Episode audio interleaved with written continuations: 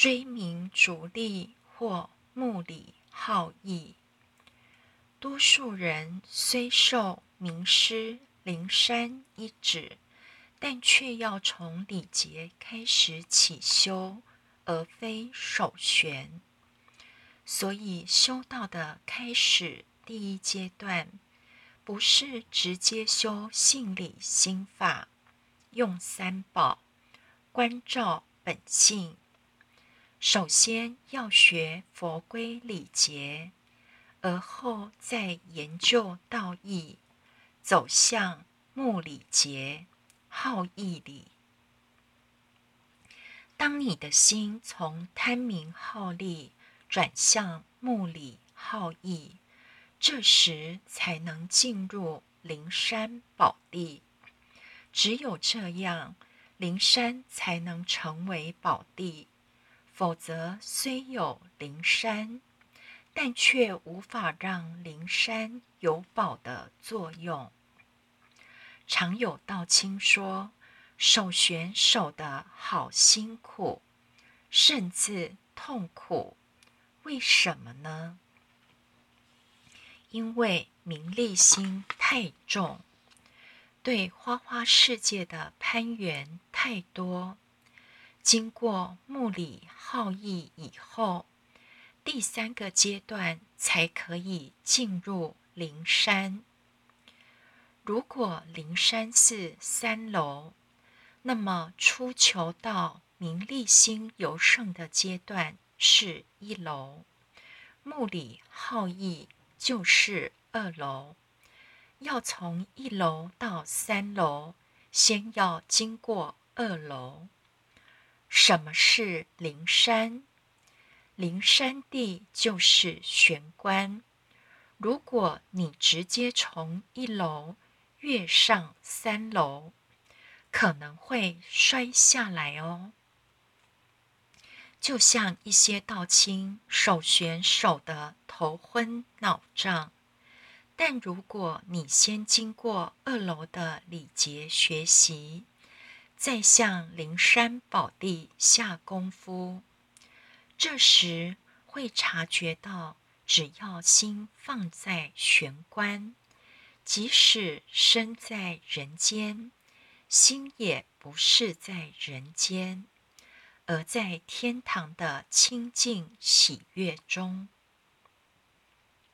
法眼中的大宗师德少禅师说：“通玄风顶，不是人间。”德少禅师告诉我们，有一座山叫做灵山，通往玄关的山。当我们到达玄关的山顶时，这里已经不是人间，这里是天堂。你如果能安心在玄关，让你的心爬到山顶的话，就脱离苦海。到达天堂了。人的身上唯有玄关这个地方是通天测地的，所以叫通天窍。但是我们的心往往爬不到这通玄峰顶，为什么呢？因为名利心太重，所以收到的第一步要检讨自己。察觉到，其实造成我们痛苦的最大原因，就是由分别心衍生而出的名利心。小孩子烦恼很少，因为太小，还没有名利心。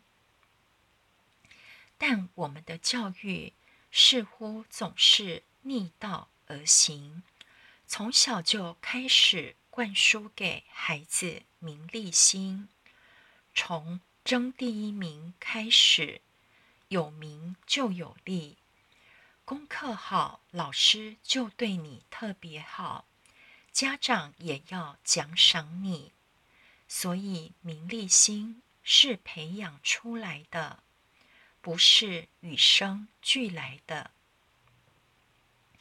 但名利心像一把钥匙，一旦贪名图利后，钥匙就打开生生世世的恶习：嫉妒、骄傲、侵略、以强凌弱，随之而生，就落入有求皆苦的苦海。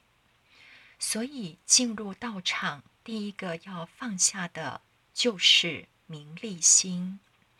不要妄想借着修道要更有名有利，那就走错路了，永远到不了灵山宝地，永远没有在灵性上下功夫，只知道求仙佛保佑。让日子过得好一点。所以修道若只求名利多一点，日子过得好一点，这样修道是没有办法超凡入圣，没有办法离苦得乐，因为一切痛苦的冤首就是贪名图利。所以子贡说：“夫子之学问文章，可以得而闻也；信与天道，不可得而闻也。”孔子知道，大部分人都是名利中人，听不进本性、天道这些生命中最重要的部分。先目礼，后好义，所以修道第一步不是研究很深的道理，而是学佛规礼节，再来才是简单的义理研究。要在这佛规礼节以及义理上下功夫，直到心中产生喜欢、愉悦的感觉。才算下足功夫，也就是完成这一句“灵宝齐鲁灵山地”，彻底从齐人变成鲁人，从名利之徒成为礼义之君子。要如何检验自己是不是已经成为鲁人？很简单，想一想自己喜不喜欢到佛堂来参班叩首，喜不喜欢执礼，喜不喜欢读道书、佛书，还是和原来一样，只喜欢看电视、打电动、逛街、聊天、吃喝玩乐。后学的道场，许多道亲没事就混在佛堂泡茶聊天也好，献香叩首也好，甚至没事坐在佛堂静一静也好，能多待一分钟就多赖一分钟。这就是已经懂得从其人慢慢走向鲁人。迈出修行的第一步。记得一位道亲说：“不知道为什么，只要一天没有翻开道书或经典，就有种今天白活的感觉。这就是好意。只要有到这个阶段，就可以进入灵山宝地。”可以在心性上下功夫，可以开始修持三宝。如果你是一天没赚到钱，没有玩乐，没有看电视，不讲是非八卦，就很痛苦。你就是奇人，不是鲁人，还没到可以修持心性。进入灵山的阶段，还是多在佛规礼节与道义上下功夫。如果当你觉得一天没线香很难受，一天没有接近佛堂很难受，一天没有研究道理很难受，没有看佛书很难受，没有羞耻很难受，那么表示你已经变成目里好意的鲁人了。所以修道一定要经过奇人变鲁人的阶段。变成鲁人之后，才能更进一步成为道人。唯有变成道人，才能脱离人间苦海，通往玄关山顶。高高山顶立，深深海底行。灵山。这句记出自唐朝药山禅师。朗州刺史李敖问药山禅师说：“如何是界定会？”药山答：“须向高高山顶立，深深海底行。”意思是让我们的心高高立在灵山顶上，让我们的身深深行走在。苦海底度众生，要先上灵山，寻找到生命的清净，才能入苦海度众生。高高山顶即指灵山，深深海底即指人间苦海。原文：朗州刺史李敖。问药山如何是界定会？诗曰：“贫道这里无此闲家具，敖莫测选旨。”诗曰：“太守欲得保任此事，直须向高高山顶立，深深海底行。”站立在通往玄关的山顶，安身立命，就可以脱离人间苦海。唯有站在高高灵山顶上站稳以后，我们的心才能如如不动，这时才能进入苦海，普度众生。度众生的事。如果我们在海面浮沉，是救不了众生，甚至随波逐流。